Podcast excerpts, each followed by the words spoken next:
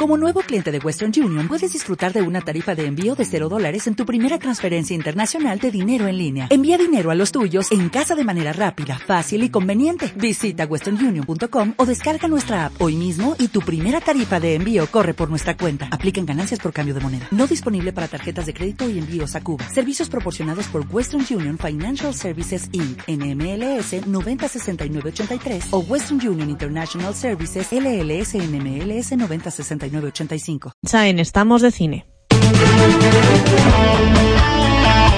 Servicios informativos de Castilla-La Mancha Media. Radio Castilla-La Mancha.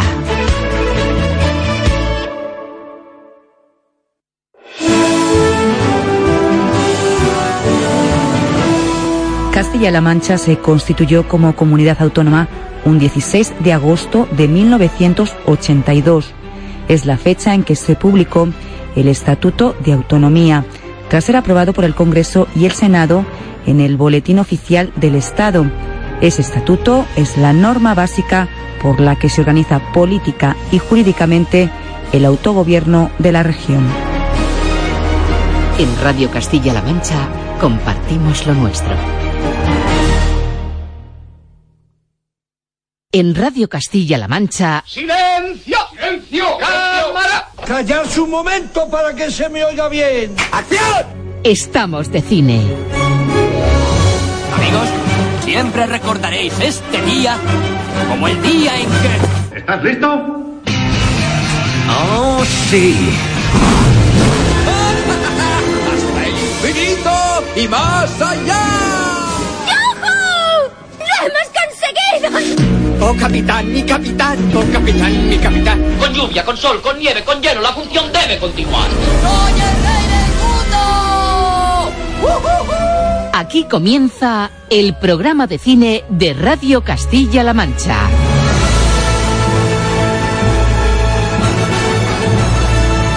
Presenta Roberto Lancha. Aquí es donde se abren de par en par las puertas de Estamos de Cine, la sala que cada semana abrimos en Radio Castilla-La Mancha para fusionar las virtudes del cine, la radio, las series y las bandas sonoras. Sean todos bienvenidos, defensores de Moonlight, detractores de La La Land, admiradores de ambas, nostálgicos del cine clásico, fanáticos de las películas de acción, defensores del cine español, adictos al cine romántico o al de terror, a esta sala en la que tan buenos momentos compartimos con todos ustedes. Hoy toca demostrar cómo una gran voz de nuestro cine puede clavarnos en la butaca sin necesidad de sacar sus garras. Cómo los Oscars han dado una oportunidad a películas olvidadas, cómo el cine español pega fuerte pese a campañas y polémicas y cómo un líder de un grupo mítico de rock llegó a convertirse en compositor de música de cine. Todo con la idea de siempre, hacerles pasar un buen rato de radio, acompañarles la próxima hora con el cine como excusa con la sonrisa de siempre y con el espíritu arriba. 26 semanas después, nuestros pulmones no pierden la fuerza para llegar a ti. Somos...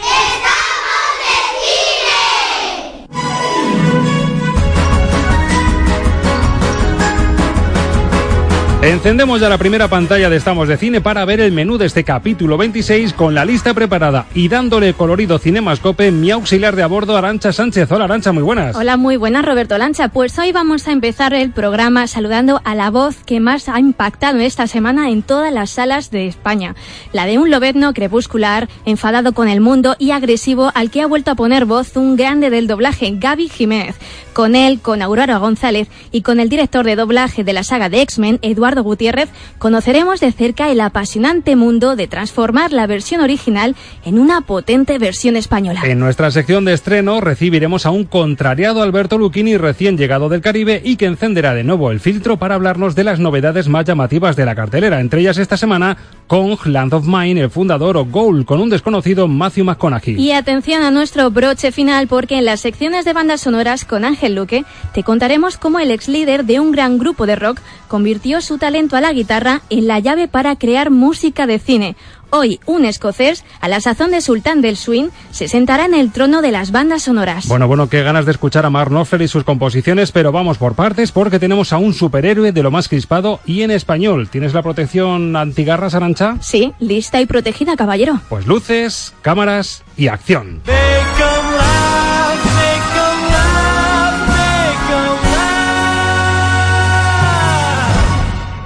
Esa historia que me contaste sobre aquel hombre que cogía flores para la luna. La entendí al revés. Creí que tú eras la luna y yo era tu lobezno. Pero tú eres el espíritu celoso, ¿no? Y yo el necio al que engaña. Lo peor es que debí darme cuenta, pero no seguí mi instinto. Hola, Aurora González. Hola, ¿qué tal? Compañera de Castilla-La Mancha Media, compañera de la hora del cuento, ¿Sí? actriz del Pomo Azul, actriz de doblaje. Ay, encantada de, que me invitéis, de verdad. Un placer y más sabiendo lo que nos traes. Hemos escuchado a Lobezno de fondo. ¿Me estás contando que vamos a tener al Lobezno español aquí en Estamos de Cine? Vamos a tener al Lobezno español. Madre mía, esto se merece una entrevista.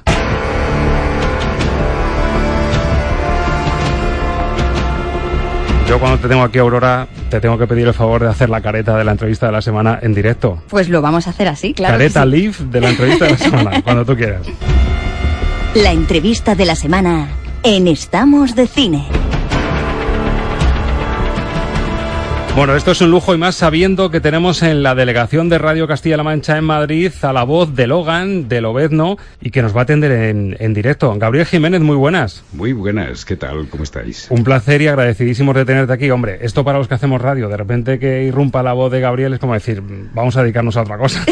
Quedamos mal, ¿eh? qué voz, qué voz. No, no, estaría bueno. Bueno, pues tenemos a la voz de Logan y a la voz que ha dirigido a Gabriel Jiménez en el doblaje de Logan, porque esto no se hace así como así, esto no es ponerse a doblar y a decir, voy a intentar imitar ahí un poco la voz de, de Hugh Jackman. Eduardo Gutiérrez, director del doblaje de Logan, muy buenas también. Hola, buenas, ¿qué tal? Gracias por atendernos, porque además nos consta que te hemos pillado en medio de, una dirección de doblaje, precisamente, ¿verdad? Y has hecho un huequito para hablar precisamente de lo tuyo. Efectivamente, los directores eh, siempre estamos liados con cosas.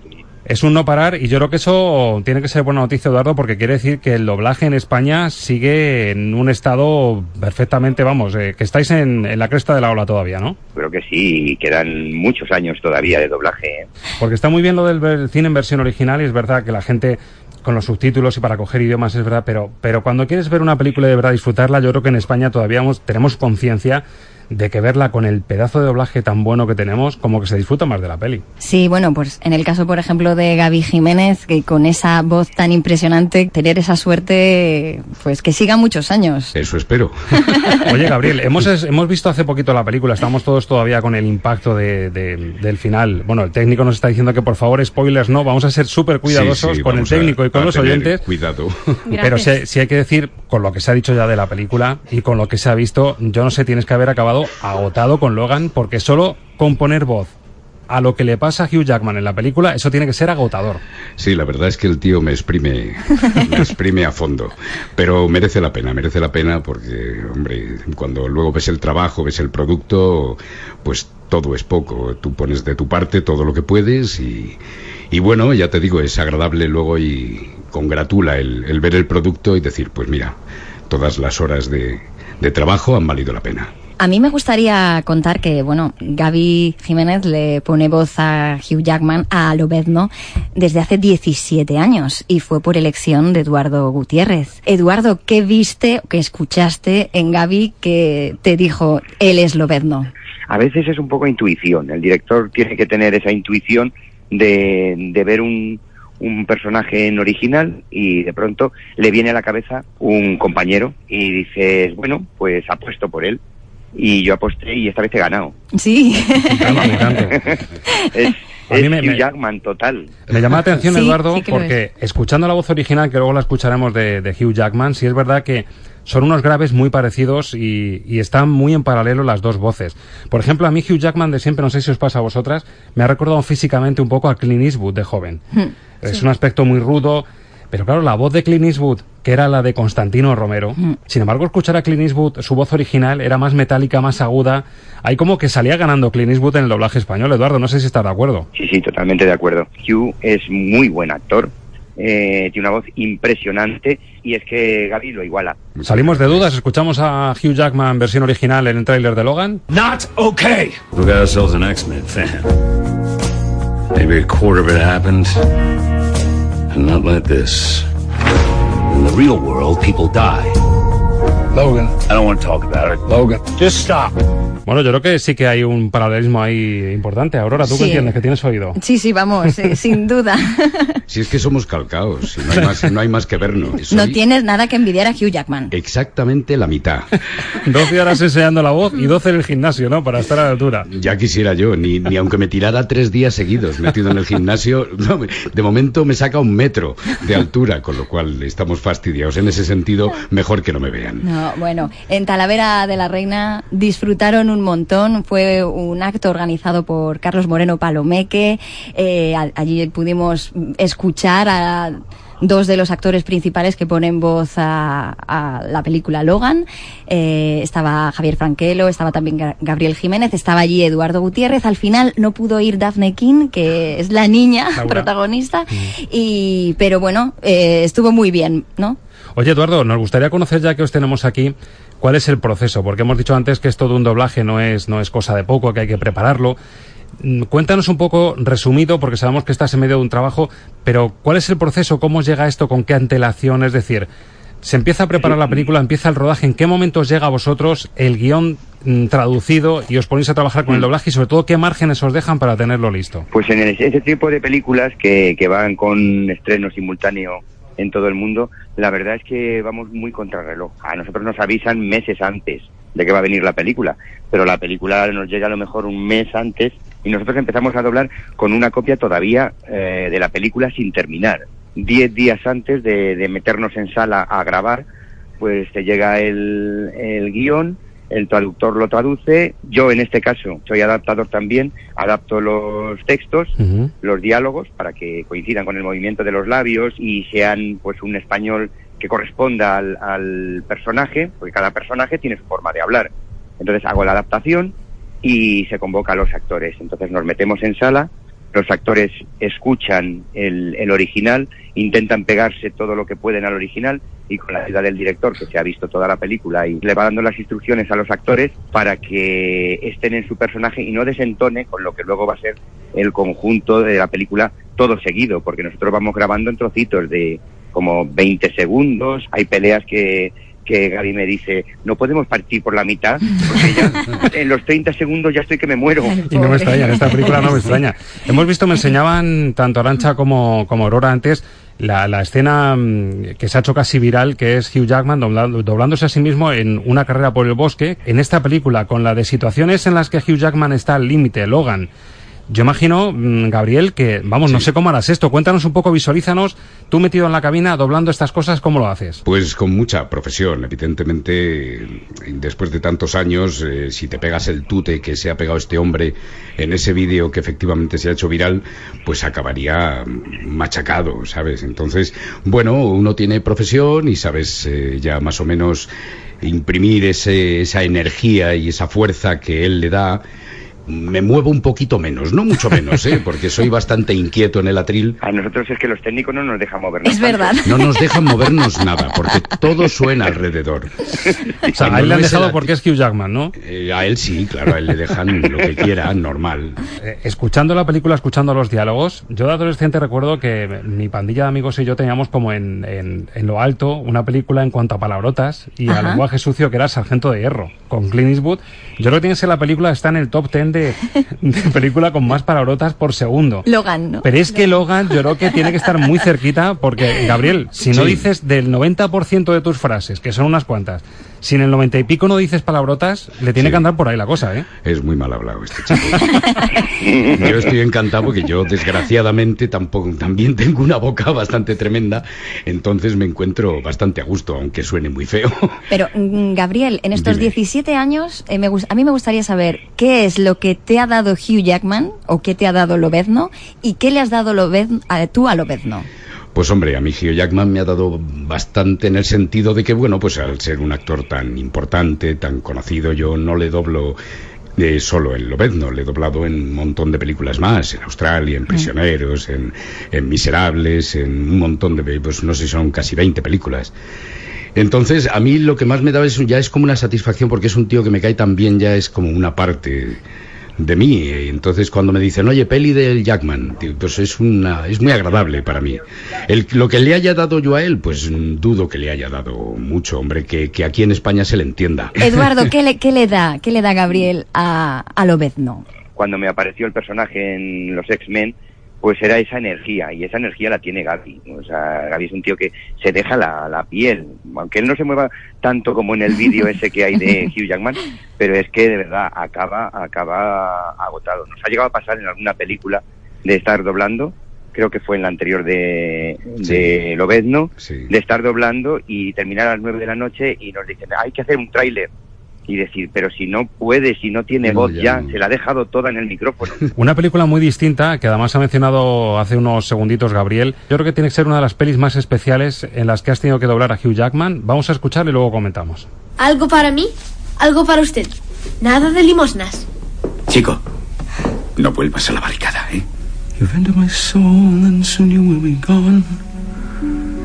Can it be only a day since we met and the world was reborn? Should fall in the battle to come, let this be my goodbye. Bueno, Gabriel, Los Miserables, Jan Valjean, vaya personajazo. Y aquí, claro, la duda, ¿te hubiese apetecido también doblar la canción? Hombre, ¿qué se te diga? De hecho, me hicieron la broma doblando, o sea, haciendo el primer tráiler, digamos que se hacía entre Barcelona y Madrid, el director estaba en Barcelona, me convocaron una mañana, a las ocho y cuarto de la mañana, y cuando llegué me pusieron el tráiler, que salía este hombre cantando como un enloquecido, y me dijo el técnico, a la tira.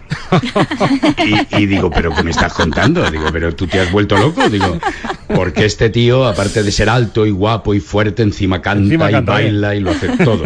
Hombre, yo en mis tiempos mozos canté en un grupo, de hecho, y tal, y bueno, pues me podría defender, pero evidentemente llegar a la calidad vocal y musical de este tío es, es muy difícil y sobre todo que hay que hacerlo pues muy despacito y con mucho cuidado, y dudo mucho que hubiera llegado a su nivel. Lo bueno de Los Miserables, Gabriel, es que hubo poquitas frases limpias en español. Casi todo era cantado. Eso ahí acabarías pronto, ¿no? Sí, la verdad es que ahí me, me fue más rapidito, sí.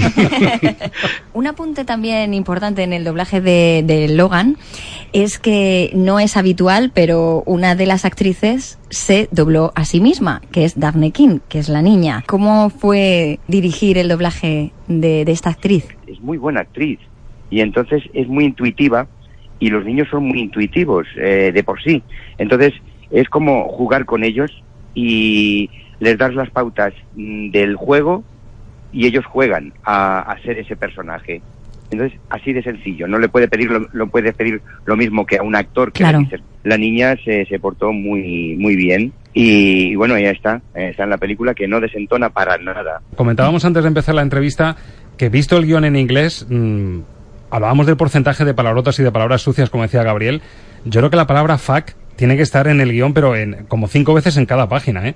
Y en el doblaje en español, ahí sí que tenemos una ventaja en castellano, que es que el ramillete, el abanico que tenemos de Tenemos un y idioma mucho más rico. ¿verdad?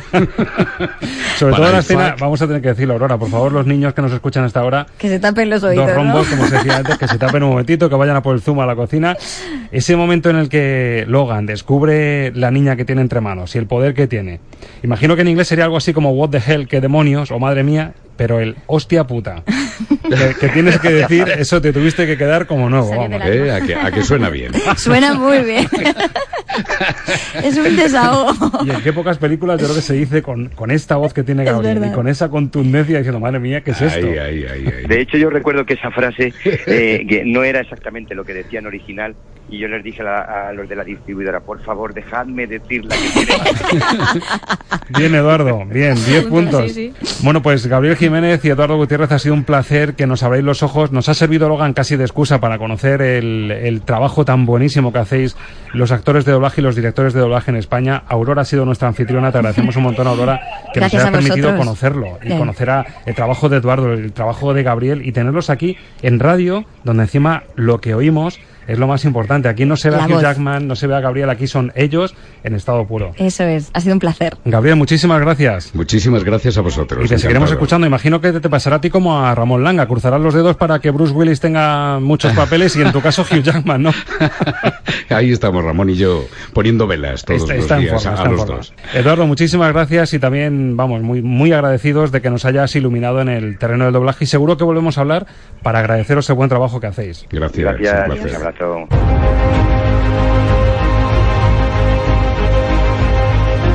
Los estrenos de la semana en el filtro Luchini.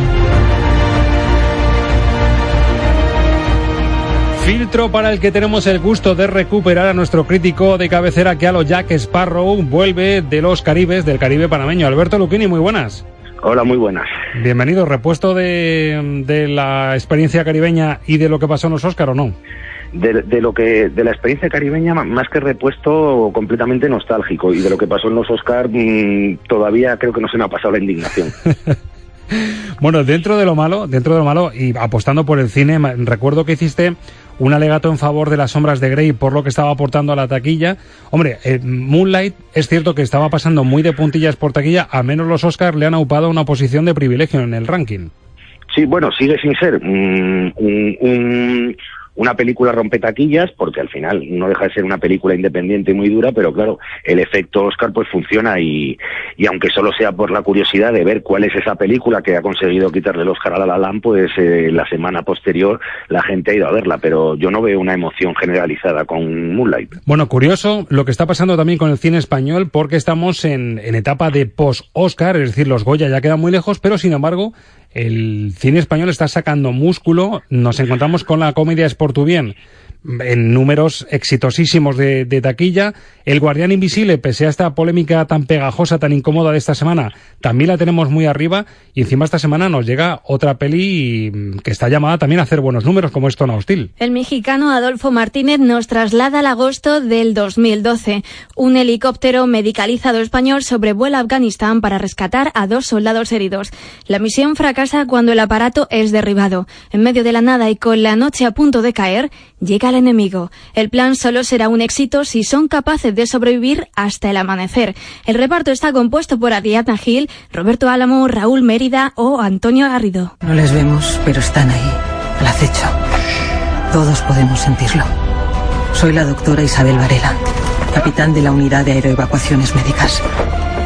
Si alguien encuentra mi móvil y escucha esta grabación, es que no hemos visto amanecer. Bueno, pues ahí tenemos a Ariadna Gil, la pareja de Vigo Mortensen, de lo que me enteré hace poquito y con un impacto importante, y vuelve a la gran pantalla.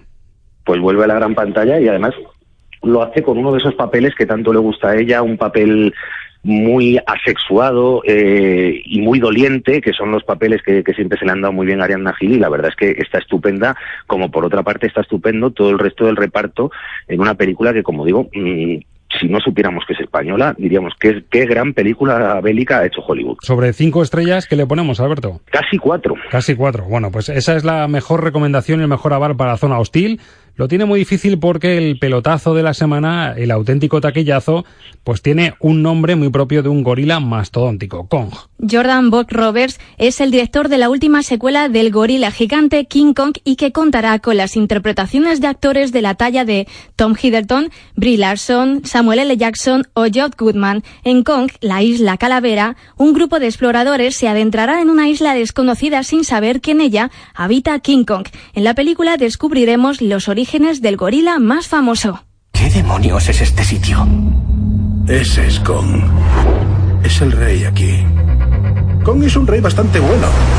Se mantiene al margen casi siempre. Uno no se mete en la casa de otro y la bombardea, a no ser que busque pelea. Dirá más de un oyente, Alberto, mm, ¿Qué pasa? ¿Que todavía hay cosas que contar de King Kong a estas alturas? Pues parece que había cosas que contar, porque la verdad es que es una, una película de palomitas eh, que está bastante bien. bueno, no, no es que aporte mucho a, al King Kong original del año 31, pero, pero es una película mm, para echar una tarde estupenda. Bueno, pues tenemos ahí rivalidad entre una película española como Zona Steel, muy recomendable, Kong, que pasa sin duda el filtro para pasar un buen rato de cine con palomitas, y nos llega ese otro cine que hemos visto casi triunfar en los Oscars. De hecho, es un triunfo que estuviese ya nominada porque nos llega una de las películas extranjeras del año, que es Land of Mine bajo la arena. Después de que Alemania se rindiera y firmara la paz, los militares alemanes más jóvenes fueron enviados a las costas occidentales danesas para retirar todas las minas ocultas en la arena por el ejército nazi. Los soldados sufrirán largas jornadas de trabajo sin descanso y a la vez serán maltratados y despreciados por los ganadores. Es un relato desconocido basado en hechos reales dirigido por Martin Sanliet. Son unos niños. ¡Por Dios, ven a ayudarme! Son alemanes. Si vuelves a hablarme de ellos, yo mismo los mataré uno a uno. Si uno tiene edad para ir a la guerra, también la tiene para hacer limpieza. ¡Bum! Recuerda lo que han hecho, mejor ellos que nosotros. Bueno, pues un tal Alberto Lucchini en la revista Metrópoli califica esta película, Land of Mine, con cuatro estrellas y pone frases como el alegato antibelicista y antimilitarista a la altura de Senderos de Gloria de Kubrick. Con esto yo creo que está dicho todo, Alberto. ¿Estás de acuerdo o no? Sí, sí, bueno, es, que es, un, un, un señor peliculón. Es, es, pues eso, lo que, lo que acabamos de decir, es una película antibelicista que, vamos, yo no creo que se puedan hacer películas probelicistas quitando Stallone, pero, pero sobre todo es un alegato antimilitarista que demuestra que, que tan cerriles eran los nazis como los, como los aliados. Aquí se trata de, pues eso, que la justicia militar es a la justicia como la música militar es a la música. Mm, da igual todo y, y el episodio este que nos cuenta es, es un episodio del que los propios daneses se avergüenzan porque poner a, a muchachos de 17, 18 años a, a desactivar bombas en la playa con sus manos, que, es tremendo ver en la película las escenas eh, en las que las desactivan y cómo algunos salen volando por los aires.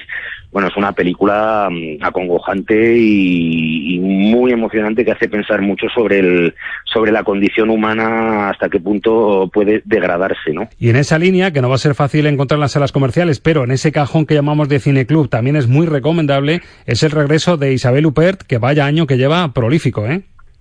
Bueno, es que lo de Isabel Huppert es, es estajanovismo en estado puro. O sea, esta, esta, mujer, yo no sé de dónde saca el tiempo para hacer tantas películas y hacerlo todo tan bien siempre, pero es, es una cosa increíble lo suyo.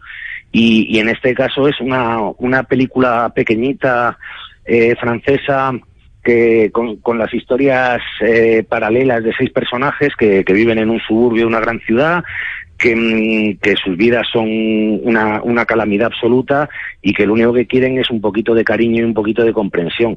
Eh, es una película por encima de todo actoral, en la cual está no solo Isabel Hiper, que está maravillosa, tiene una escena en la que está haciendo un, un ensayo para dar vida a Agripina en un montaje teatral sobre Nerón que es de quitarse el sombrero, pero es que también está Valeria Bruni Tedeschi, que es una, una actriz excelente, que, que ya hablaremos de ella la semana que viene, cuando se estrene Locas de Alegría, bueno, la película está entre el surrealismo y la, y la crónica cotidiana y, es muy, muy recomendable para, para, los que le gusta ese tipo de, de, cine de autor pequeñito con mensaje. Su título, La comunidad de los corazones rotos, tres estrellas sobre cinco, la puntuación de Alberto Luchini. Alberto, se me olvidó decirte, te hemos echado esta semana de menos tanto como el tarjetón en el que debía poner La La Land Best Picture, que lo sepas pues eh, es el mejor cumplido que, que, he recibido en mucho tiempo. Alberto Luquini, gracias por el regreso y la semana que viene más y mejor. Ojalá. Hola, soy Jorge Jaramillo y este sábado te esperamos a pie de campo a partir de las 9 y 5 de la mañana. Conoceremos el proyecto de expansión de Oleo Toledo, la primera entidad asociativa prioritaria que agrupará a 30.000 olivareros de 40 almazaras. Nos va a contar todos los detalles de esa expansión su presidente Andrés Gómez Mora. Y veremos también dónde están las claves de la próxima política agraria común después de haberse iniciado ya esta misma semana el debate político en Bruselas. Son solo algunas noticias. ¿Te apuntas?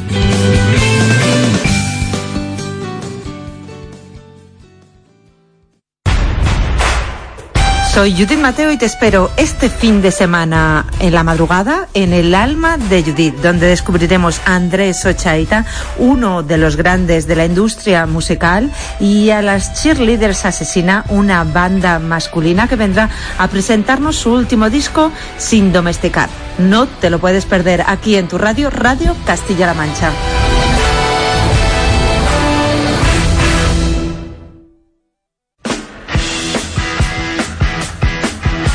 En Radio Castilla-La Mancha estamos de cine.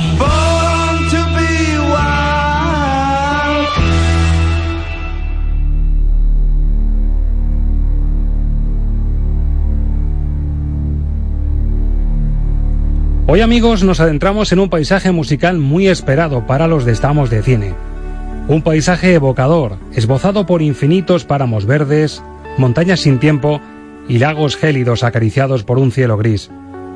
Hoy entra en escena un niño, un joven que empezó a soñar música en su Escocia natal, garabateando notas en la guitarra imposible que le pidió a su padre como regalo hace ya medio siglo. La ven verdad, la escucha en una humilde Fender Stratocaster de imitación con la que logró, sin embargo, en noches de frío y de dudas, volar más allá de sus anhelos, ahondar en la parte más bella de su alma, coronarse incluso como un sultán del swing.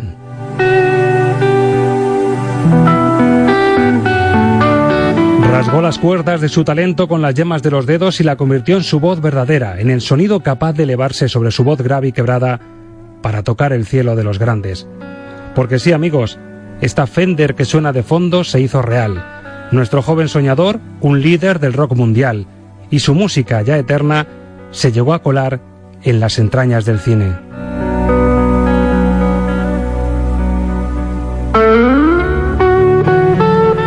Por eso hoy este escocés de prominente calvicie acentuado apéndice nasal merece sentarse con nosotros en el trono de las bandas sonoras de Estamos de Cine. Su nombre, quizá lo deduzcan, es Mark, y su apellido, diabólico para algunos, se enciende con una K sorda y sugerente que desemboca en el golpe de voz que suena sin remedio a punteos imposibles. Knopfler. Lo que ves es lo que oyes. Música para soñar cine con Ángel Luque.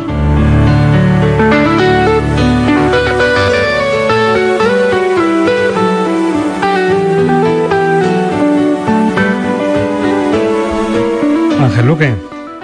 Roberto. ¿Dejamos el trono a Marnofler de esta sección? Bravo, por esa intro. Me ha encantado. Me voy a poner a aplaudir aquí porque un aplauso de uno solo queda un poco raro, pero vamos, a ovación. Ha sido precioso. Hay que reconocerlo, llevamos meses diciendo algún Sí. día habrá que hablar del bueno y grande de Marnofler y llegó el día. Y llegó el día, sí. Además a mí me gusta por muchas razones. Primero porque me retrotrae a mis años más jóvenes, porque me emociona, me ilusiona muchísimo hablar de su música, porque repasar, volver a escuchar cualquiera de sus melodías es un placer y porque me da la oportunidad de una cosa que mm, yo creo que es bueno de vez en cuando hacer y es que eh, escuchar a, a Mark Knopfler y a lo que aportaba la banda sonora es como salirnos mm, durante un ratito quizá de mm, bueno mm, de lo más purista vamos a decirlo de alguna manera. Vamos a acercarnos a un músico que ha aportado algo totalmente diferente a la banda sonora. Yo me atrevo a decir que es de los compositores que sin ser propiamente de cine porque Knopfler no es un compositor realmente de cine ha dejado unas melodías que superan a- prácticamente todas las películas por las que ha compuesto. Es decir eh, se ha salido un poco de eso y, y nos ha dejado unas cuantas películas fantásticas, unas cuantas músicas de películas fantásticas y que nos permite hablar de él de una manera totalmente un poco, pues eso, nos sentamos tranquilamente a hablar de él y que eso es un placer. Entre ellas esta que suena de fondo, con la que abrimos sección, porque es su primera banda sonora. Estamos en el año 83, le sirvió para hacer luego versiones tan deliciosas como esta, en acústico, el solo, muchas veces como cierre de sus grandes conciertos, porque yo creo que una de las aportaciones de Mark Knopfler, y en concreto de este tema que hemos escuchado de fondo, es que se convirtió en un icono de su propio grupo. El grupo que Sí. le lanzó al, al estrellato este tema de una banda sonora, que es cierto que la compuso para una película, para Local Hero, se convirtió en tema central o en tema de cierre de muchos de sus conciertos. Claro, y de hecho la, la versión para Dire Straits de una manera particular en el directo, en el Alchemy, eh, y efectivamente cierran casi todos, bueno, yo por lo menos eh, he estado solo en dos conciertos de en uno cerró y el otro no, no sé por qué nos quedamos con las ganas, porque no acabó con el Going Home, que es maravilloso acabar un concierto así. Bueno, Local Hero viene a representar algo que lo vamos a encontrar en casi todas las películas de las que hablemos en, en esta noche.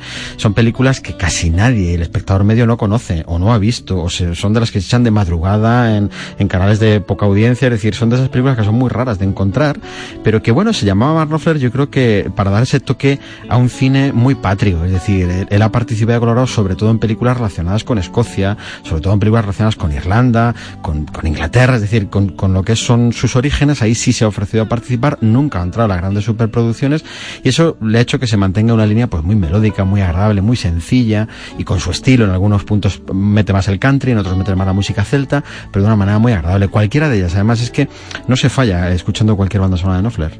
Fue su inicio Local Giro año 83. La apuesta del director de Bill Forsyth fue precisamente que al localizarse la película y la trama en Escocia, dijo, bueno, pues el chaval este que toca también la guitarra de los Dire Straits, que ya estaba en lo más alto, Sí. habían sacado un par de discos buenísimos, Sultans of Swing ya era un icono que le aupaba a uno de los grandes guitarristas, dijo, bueno, este tío es escocés, tiene una forma de componer y un talento musical único, y esta película, que es de Sí. medio pelo, no nos, eh, no nos engañemos, le da la oportunidad de envolverla con esta música que al final se hizo eterna. Claro, eh, y Knopfler hacía una cosa que, que es muy buena y que eh, lo hablamos cuando, cuando, porque tiene una cierta similitud, aunque su música no se parezca na- nada en absoluto, que es con Michael Nyman, y es que compone muy libremente, es decir, no se ciñen a un argumento musical, es decir, cualquier disco de banda sonora de, de eh, exceptuando quizá, bueno, pues La Princesa Prometida, quizá Cortina de Humo, quizá, ¿eh? y pongo ese quizá así un poco entre comillas, el resto son discos que se pueden escuchar perfectamente fuera y que pueden haber sido compuestos eh, como, bueno, pues como trabajos en solitario que no pertenecen al cine, es decir, eh, se ve que no compone realmente, pues circunscribiéndose a un guion, metiéndose realmente en lo que es la diégesis de la película, sino que él compone una serie de melodías que se aplican perfectamente a un estilo. Y eso, que tiene, puede tener para, como digo, para los puristas su parte negativa, para los que mm, nos gusta disfrutar con la música en general, tiene una parte muy, muy positiva, es que te hace pues disfrutar de las películas muchísimo, algunas como, bueno, voy a atreverme a decirlo, tan aburridas como Local Hero, porque es aburrida esta película, pues es que estás deseando que toque el Going Home, porque dices, qué gozada, qué bonito. Lo bonito de esta sección, Ángel, que muchas personas que me han preguntado, bueno, esta semana con qué vais? Y Sí. dije, especial bandas sonoras de Mark Knopfler. Ah, pero que Mark Knopfler, Sí, seguramente este Local Hero yo creo que sí es uno de los más conocidos, pero luego hay otras melodías que la gente a lo mejor ni recuerda que son de Mark Knopfler, y esta que viene a continuación es un ejemplo. La película Cal y este tema The Lone Road.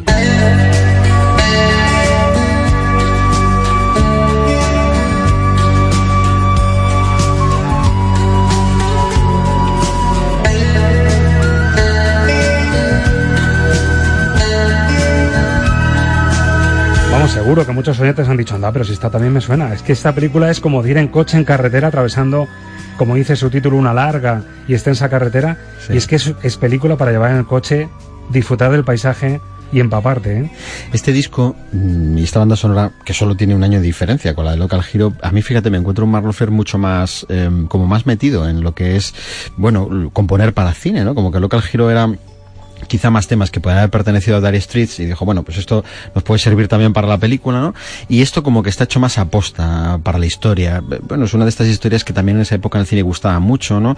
Con el ira por medio, es decir, con esos enamoramientos imposibles, eh, eh, con víctimas, bueno, todo este, todo este tema, mm, no siempre fácil de llevar al cine, una película que tampoco marcó un tiempo ni una época, ni muchísimo menos, pero que sí que nos encontramos con un Mark Knopfler que hizo un disco mucho más completo, mucho más firme, eh, con una acústica em, yo diría que quizás es de la más pop de lo que de lo que él ha, lo que él ha hecho para, para música en general es decir donde tiene un estilo mucho más mucho más aséptico y que tiene un par de temas tres temas que son magníficos. Este además se hizo conocido en España porque se utilizó para la sintonía de un programa que había en televisión en la tarde eh, y se utilizaba como cabecera. Volvemos a lo que hablamos con bueno pues con muchas sintonías muchas veces no es decir hay veces que son conocidas no por la película a la que pertenecen sino por una publicidad o por un programa de televisión una sintonía no Era carne de cañón esta para Sí. este tipo de programas. The Long Road, pero tú decías que Cal cuenta la vida de un joven eh, en, la en esa, Irlanda tan difícil de unos años convulsos, el desempleo, la falta de dinero, se mete en el ira.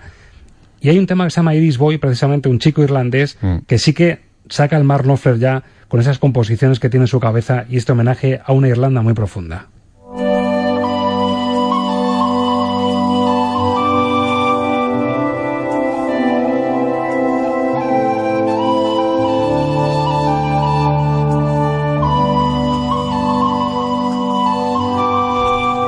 Aquí Ángel estamos afinando ya, estamos ya dando un color, estamos dando una atmósfera, mm, es lo que tú dices ya, es un Mark Knopfler eh, que se sabe desvincular más del grupo y de la grandeza Sí, de un grupo totalmente. de rock y se está metiendo ya en la película en atmósferas más complicadas, más complejas, que sacan lo mejor de él como compositor también. Claro, de hecho con Dire Street solo tocaba Local Hero, solo tocaba el Going Home, el resto de, de, estos temas ya no los tocó con el grupo, o sea, esto pertenece más como a su, a su parte más personal, ¿no?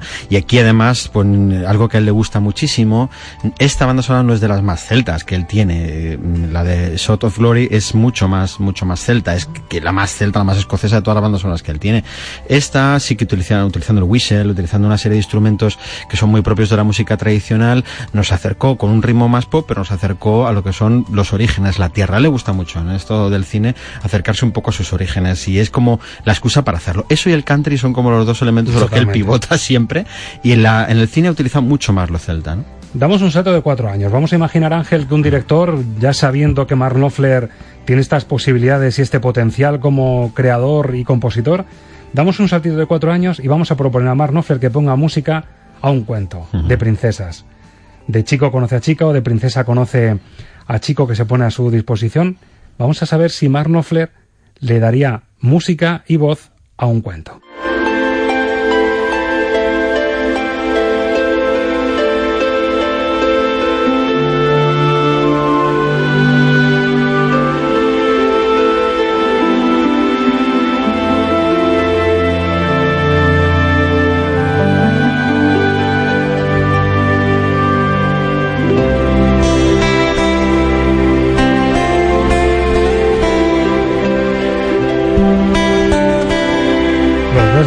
A más de un oyente diciendo anda. Esta también es de Mark. La princesa prometida. La princesa prometida.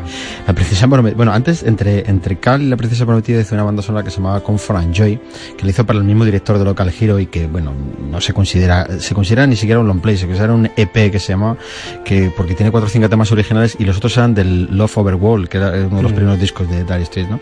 Bueno, y luego hizo esta princesa prometida que yo creo que su, vamos a ver, musicalmente hablando no me atrevo a decir si es su gran banda sonora. En cuanto a éxito, sí es su gran banda sonora. O sea, yo creo que la princesa prometida es la que consagra a como un compositor de cine, mmm, no vamos a decir a la altura de, de, ninguno de los grandes y que no entra en ese circuito, pero sí como su pieza más centrada en el cine. Aquí ya tiene acompañamientos orquestales, aquí ya hay violín, aquí ya hay una serie de arreglos muy propios, muy cinematográficos, ¿no? El director Rob Reiner hizo una cosa que, bueno, a mí me sorprende esta película siempre que la veo, no lo puedo evitar, porque yo creo que podría haber sido um, una película como, como, como, con más fondo, más background, no sé, o sea, porque está con ese toque entre comedia, no sabes muy bien si es una tomadura de pelo que está así hecha. Escucha, que... pero funciona, ¿eh? Sí, sí, funciona, tiene mucho éxito. Yo conozco mucha gente que le encanta. Se la pones a los niños sí, y sí. funciona la película. Tiene ahí una cosa un poco particular. Como te digo, hay veces que no sabes si es que es, es así aposta o que realmente, pues, no sé, estaba hecha así un poco mm, de cualquier manera, no sé, algunas cosas están un poco regulares. Pero, y me sorprende por el director, por Rod Reiner, porque luego hizo algunas cosas, pues no sé, algunos hombres buenos, que no tienen nada sí, que ver que, con que esto. no fue un director mediocre en absoluto. No, es como, es como tiene muchos altibajos este director, ¿no? Pero bueno, La Princesa Prometida es una película que está ahí, que le gusta a mucha gente. Yo me he encontrado con gente que te sabe decir hasta aquí, hasta diálogos del guion casi de memoria. Íñigo Montoya. Íñigo Montoya, tal, tú, tú mandaste a mi padre, todo aquello, ¿no? Prepárate a morir. Exacto. Y la banda sonora de, de eh, combina esa parte que le da la música celta con el punto de guitarra, como acabamos de escuchar, mezclando los sonidos de, de los instrumentos de viento, mezclándolo eh, con la parte más enigmática del cuento, con una banda sonora muy agradable entera. Es decir, son de estas bandas sonoras que uno las escucha de principio a fin y no se cansa nunca de escucharlas. ¿no? Yo mira, me quiero imaginar al director, a Rolf Reiner, proponiéndoselo a Mark Knopfler, de primeras negándose y diciéndole a la guapísima Robin Wright, a la princesa prometida de la Sí. película, intenta tú convencer a Mark Knopfler. ¿Qué le dijo Mark Knopfler a la propuesta de Robin Wright? Como desees. Como dice Claro. el, el protagonista, El protagonista, de la sí, sí. Bueno, damos un salto y nos vamos a una película en el 89 un poquito más oscura, un poquito más Sí, difícil, que es la última salida de Brooklyn, que suena así.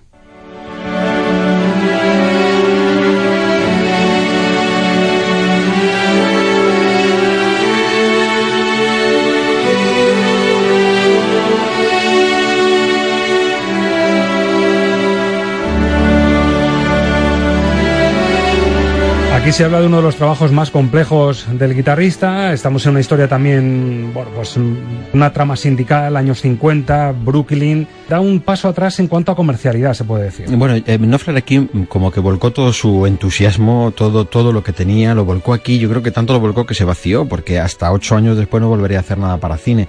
No obtuvo el éxito que él esperaba, porque si te das cuenta vamos hablando de un crescendo en las bandas sonoras hasta llegar a La Princesa Prometida, y este Last Exit to Brooklyn fue como la gran apuesta de, de eh, definitivamente como para consolidarse eh, en esta parte de autor de cine. No sé si estaba entre sus objetivos, pero sí que es verdad que se ve un empeño en esta banda sonora especial, en los arreglos, se ve algo diferente al resto de bandas sonoras.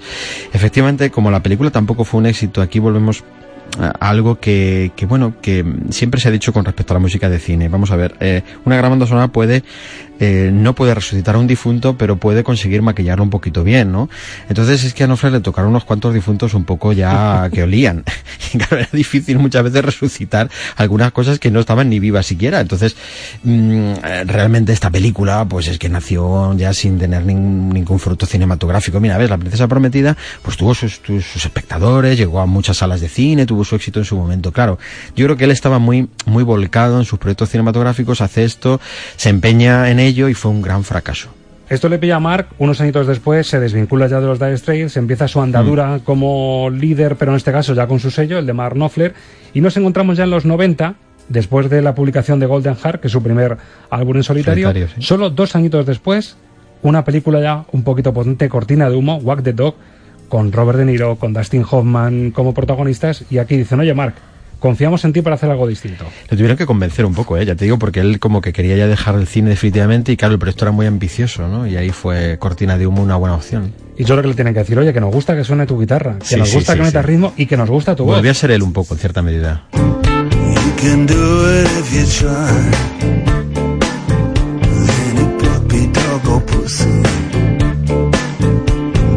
jerk to the fly. Vaya que sí, que volvió el reconocible estilo de Mark Knopfler para una historia con mucho sarcasmo. Este, además, incluso en la música, mmm, refleja muy bien ese toque sarcástico de una película que ahonda un poco en los excesos de un presidente del gobierno y cómo su equipo que está detrás intenta tapar con esa cortina de humo los excesos y... Sí, con una guerra con Albania o una cosa Estados sí, Unidos sí. con Albania. Sí, una cosa surrealista. Aquí Knopfler yo creo que le permitieron una cosa que yo creo que le hizo a él disfrutar y es, mira, eh, ¿qué, ¿con qué estás ahora sobre todo? Con el country, con el hillbilly, ¿no? Es que cuando hizo aquel, aquel disco con los Nothing Hillbillies, que, bueno, el hillbilly es uno de los estilos que hay dentro del country, del country como el bluegrass. Entonces, él estaba muy en ello, porque es uno de los estilos que a él más le gusta y dijeron, ¿estás ahora con esto? A ver qué te sale para una película, ¿no? Entonces, claro, el director Barry Levinson es el director más internacional con el que él ha trabajado, ¿no? Entonces, bueno, yo creo que fue una gran oportunidad cortina de humo y sin duda es su banda sonora más internacional, eso, eso es indudable, la que más se acercó a lo que es Hollywood. Dustin Hoffman tuvo una nominación por esta, por esta película, o sea, es de lo que más se acerca un poco a lo que podía haber sido un Mark Knopfler más de la línea de los compositores que trabajan para cine, ¿no? Pero yo creo que él aquí se desquitó, ¿eh? Porque lo del Last Exit to Brooklyn yo creo que le, le, le, le sirvió como un poco de depresión musical, ya digo, porque hasta ocho años que después que hizo esto no se volvió a atrever con nada en el cine. Y se vuelve a gustar con su guitarra y en su estilo. Hay un momento sí. aquí en este tema que se llama Walk the Dog que hace como el sonido del, del perro, él dice wow, wow, wow, y luego con la guitarra repite el mismo sonido. Sí, como sí, si sí. ladrase un perro, eso ya es para un auténtico virtuoso de la guitarra como es Mark Knopfler. Estamos en 2002 ya, Ángel, con una película que tampoco tuvo mucha proyección, pero le tenemos de regreso otra vez con A Shot at Glory, Camino a la Gloria, que bueno, ¿qué podemos decir de esta banda sonora? ¿Te gustó? Pues como te digo, es la, más es la más celta de todas. Es, es, realmente puro, puro escocés. Aquí, vamos, se mete incluso con las gaitas, etcétera, cosa que no había utilizado nunca así directamente en su música. Bueno, es una película que habla mucho de algo que les gusta mucho, que es el fútbol, etcétera. Está muy, muy entroncada de nuevo con las raíces suyas de su tierra. Y eh, yo creo que aquí él se sintió bastante libre para volver a hacer un poco lo que le dio la gana en ese sentido. Y, y preparó de todos los discos de toda la carrera que tiene Knopfler lo que más eh, se acerca a, bueno, pues a un estilo más propia, propiamente escocés. O sea, aquí se, se desquita. Hay temas que a mí me recuerdan incluso a los emblemáticos grupos de música irlandesa como The Chieftains, que aparece, bueno, pues con los arreglos, con los instrumentos propios, únicos de lo que sería la música tradicional. O sea, que encontramos un Knopfler totalmente distinto.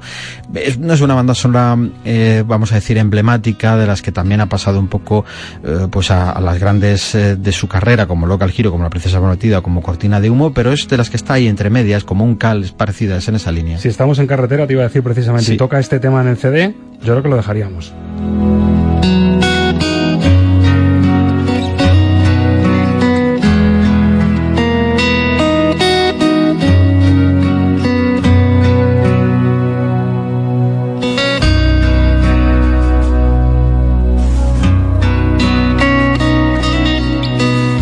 Pero antes de este camino a la gloria, en el 99, justo al borde del nuevo siglo, nos encontramos con una pequeña joyita que yo creo que es de coleccionista. Es Metroland, una película, oye, que tenía a Christian Bale como protagonista.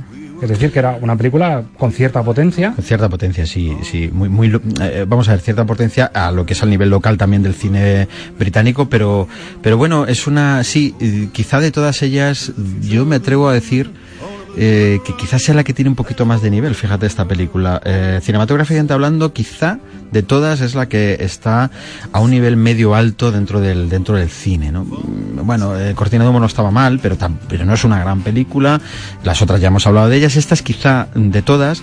Como banda sonora también está en el nivel medio de las bandas sonoras de, de Knopfler, pero como película quizás sea la mejor de todas. Incluso de banda sonora muy completa porque él vuelve con su guitarra, vuelve Sí. con su voz, mete trompetas, mete más orquesta, ¿no? Y suena un tema Va, medio va un poco en la línea, un poco en el arrastre de lo que ya había hecho con Cortina de Humo. O sea, es como una prolongación de Cortina de Humo, se lanza otra vez eh, de nuevo y vuelve, o sea, hace no una continuación de Cortina de Humo, pero sí en esa línea, sí sigue en esa línea, que luego en Camino hacia la Gloria cortaría porque sería lo celta, ¿no? Esta es un poco prolongación del estilo que había cogido para, para Cortina de Humo.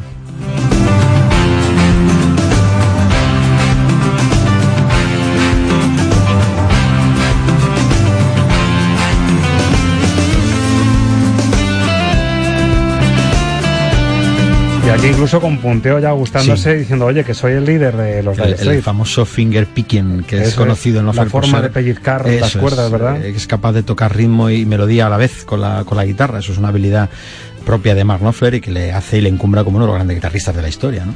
Oye, de lo más reciente, Ángel, resulta que indagando en las bandas sonoras de Mark Knopfler, tenemos una película del año pasado, Actual. 2016, Altamira, con Antonio Banderas como padrino y además eh, como actor, sí. actor principal y protagonista, y resulta que nos encontramos con el sello de Mark Knopfler en Altamira. Sí. Sí, a mí me llama mucho la atención. Me da la sensación de que esto era un trabajo que él había hecho con la otra compositora, que es Evelyn Golding, si no recuerdo Sí. mal el apellido, eh, la otra compositora que, que tenían ahí un poco preparado este trabajo y que se les encarga un poquito con el tema de Altamira, que yo creo que bueno, que es algo, una película curiosa, llama la atención, porque también no sé hasta qué punto va a pasar desapercibida esta película, pero que es muy agradable, es una banda sonora que a mí me ha gustado mucho porque nos encontramos un Knopfler muy fresco, él dice que ahora su vejez ya, ya está entradito, este profesor de literatura ya está entradito en años, eh, es cuando más creativo se encuentra, cuando, cuando tiene más ganas y más produce, más, más cosas están saliendo, y uno escucha Altamira y sinceramente se queda con un sabor de boca bastante agradable, es, un, es una banda sonora muy recomendable para tener los que le guste Knopfler, ¿eh?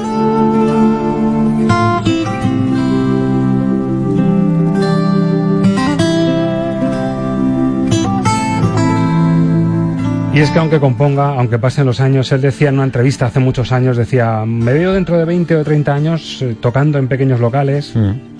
haciendo la música que me gusta, en cierta medida como empezó, ¿no? experimentando. Pero yo creo que para despedir a Ángel sería bonito irnos un poco al pasado y dejar a los Dire Straits que pasen al escenario. Mira, él decía una cosa, y ya con eso dejamos que los Dire Straits pasen al escenario porque estarán nerviosos por salir. él decía una cosa, yo me di cuenta que tenía que eh, dejar Dire Straits, que Dire Straits tenía que desaparecer cuando no conocía a los que con los que compartía el catering. Vaya. Dice, cuando ya no conocía a los conductores que iban conmigo a, a trabajar. Ahí me di cuenta y dije, no es esto por lo que yo me dedico a la música. Claro, la última gira del 92, el equipazo que llevaba, Sí. todo lo que subía al escenario, steel guitar, eh, percusión, batería. Tenía tres escenarios en movimiento por el mundo. Exacto. O sea, una cosa Se le fue tremenda. del alma, ¿no? Y él dijo que eso no era para lo que él se dedicaba a la música. Entonces, que le gustaba con los que se sentaba saber quiénes eran y cómo se llamaban. Pero los que suben al escenario son los Dire Straits del Alchemy, uno de los discos y una de las giras más espectaculares y emblemáticas. Marnofler con cinta de tenis en el pelo, muñequera. Sí. Y va a ser nuestra despedida para este especial Marnofler.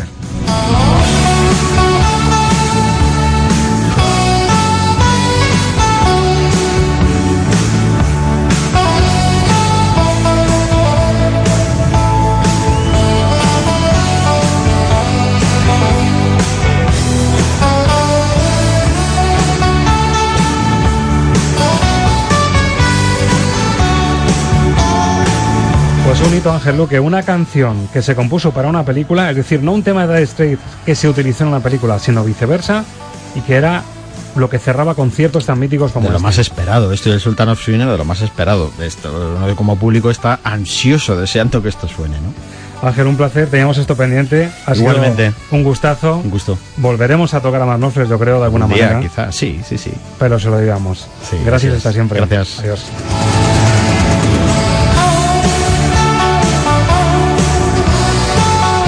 Pues amigos y amigas, con los Dire Straits en lo más alto interpretando este mítico Going Home, les decimos adiós por esta semana, como siempre, deseándoles que en siete días, y como reza esta canción, sintonizar Estamos de Cine sea lo más parecido posible a volver a casa y a sentirse entre amigos. Gracias por estar de cine con nosotros. Adiós amigos. ¡Feliz semana!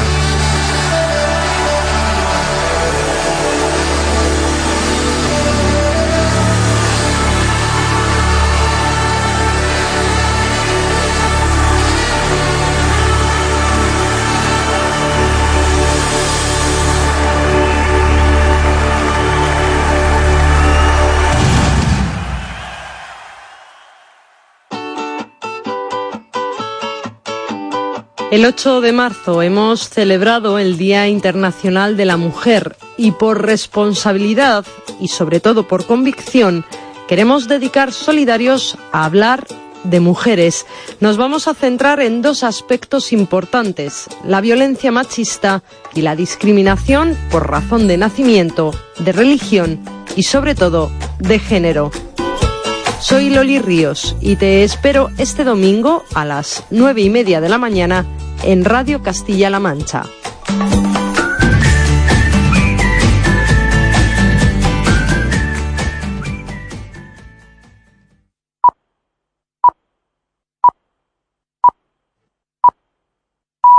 Son las 11 de la noche. ¿No te encantaría tener 100 dólares extra en tu bolsillo? Haz que un experto bilingüe de TurboTax declare tus impuestos para el 31 de marzo y obtén 100 dólares de vuelta al instante. Porque no importa cuáles hayan sido tus logros del año pasado, TurboTax hace que cuenten. Obtén 100 dólares de vuelta y tus impuestos con 100% de precisión. Solo con Intuit TurboTax. Debes declarar para el 31 de marzo. Crédito solo aplicable al costo de la presentación federal con TurboTax Full Service. Oferta sujeta a cambios o cancelación en cualquier momento.